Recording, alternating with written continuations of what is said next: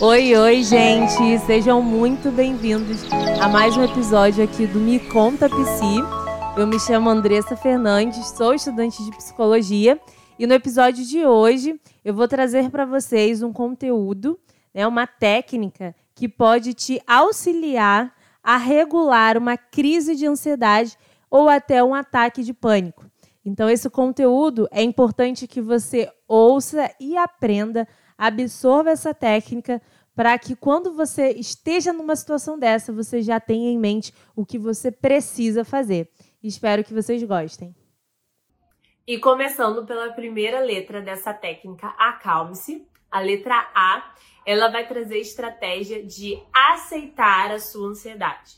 E é claro que quando a gente se percebe numa crise de ansiedade, pensar em uma aceitação se torna um pouco difícil. Mas é importante que a gente deixe as sensações da ansiedade virem, que a gente possa sentir elas, assim como, por exemplo, quando a gente recebe aquela visita inesperada, que não é tão desejada naquele momento, a gente precisa fazer aquela sala, ficar conversando e a gente tem consciência de que logo em seguida ela vai embora. Então, a gente se tranquiliza e só aceita aquela visita, porque logo ela vai embora e você vai poder continuar fazendo as suas coisas, enfim.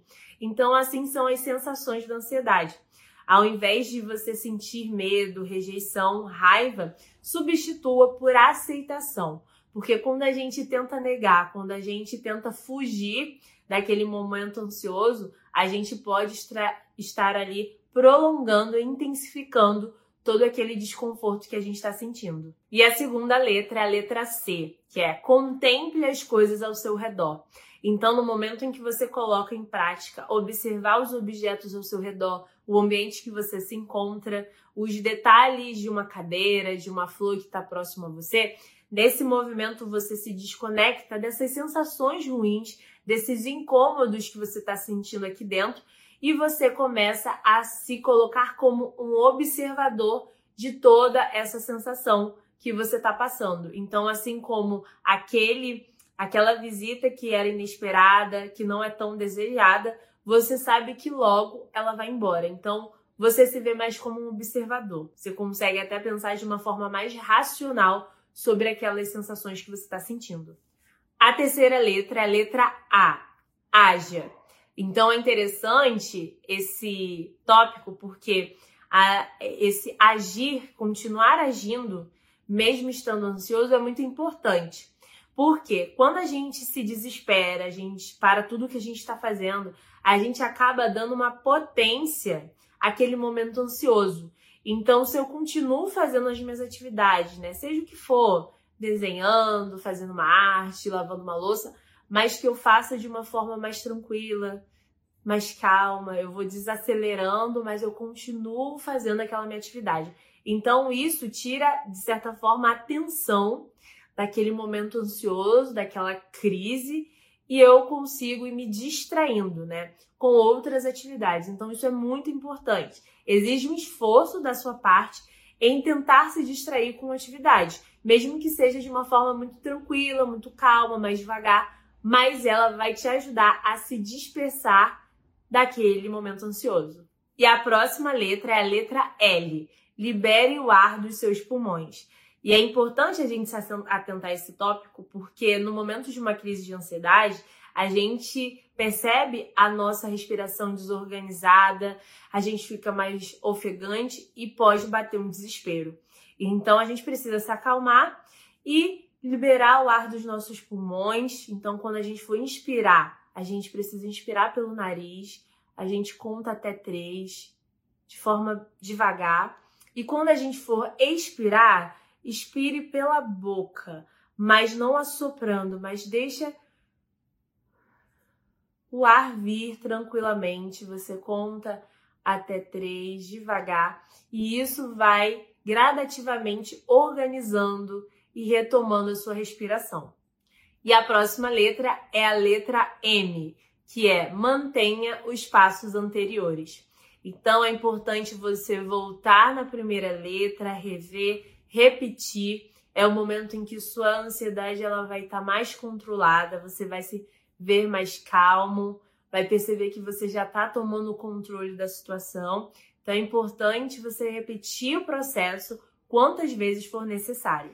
E agora, com você mais tranquilo, a gente pode passar para a próxima letra, que é a letra E.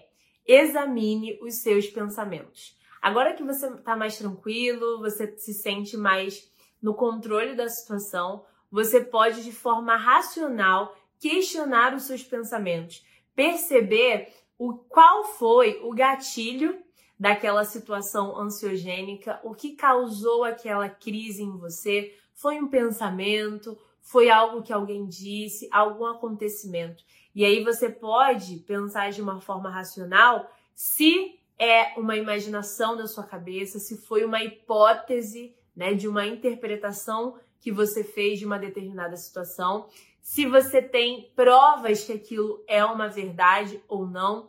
Então você começa a se questionar, a examinar o que foi o causador daquela crise e aí é muito bacana esse processo porque você é um autoconhecimento. Então, quando você se vê na mesma situação ou que você se atentar que teve o mesmo pensamento, você já pode se preparar ou já ir se questionando e voltando de uma forma racional para o seu estado anterior. E a próxima letra é a letra S. Sorria, você conseguiu. É importante que você se dê créditos, que você se parabenize, porque você buscou ali sozinho formas, habilidades, estratégias para lidar com aquela situação. Então você conseguiu sair, né, da sua forma ali daquela crise. Então olha que legal, que bacana. Então, das próximas vezes, você vai estar, de certa forma, mais preparado, você já vai estar mais habilidoso com todas as técnicas, todos os passos que foram apresentados aqui. Então, se parabenize. E a última letra é a letra E. Espere o futuro com aceitação. Esse ponto é importante porque a gente precisa ter consciência que aquela crise, o ataque de pânico, eles podem voltar sim em algum momento. Mas pense pelo lado de que, poxa, se você já lidou com isso uma vez, se você já pôde sozinho, buscar recursos para administrar aquele momento de desconforto, aquele momento de crise, então provavelmente a próxima vez que acontecer, você vai conseguir manejar de uma forma mais tranquila.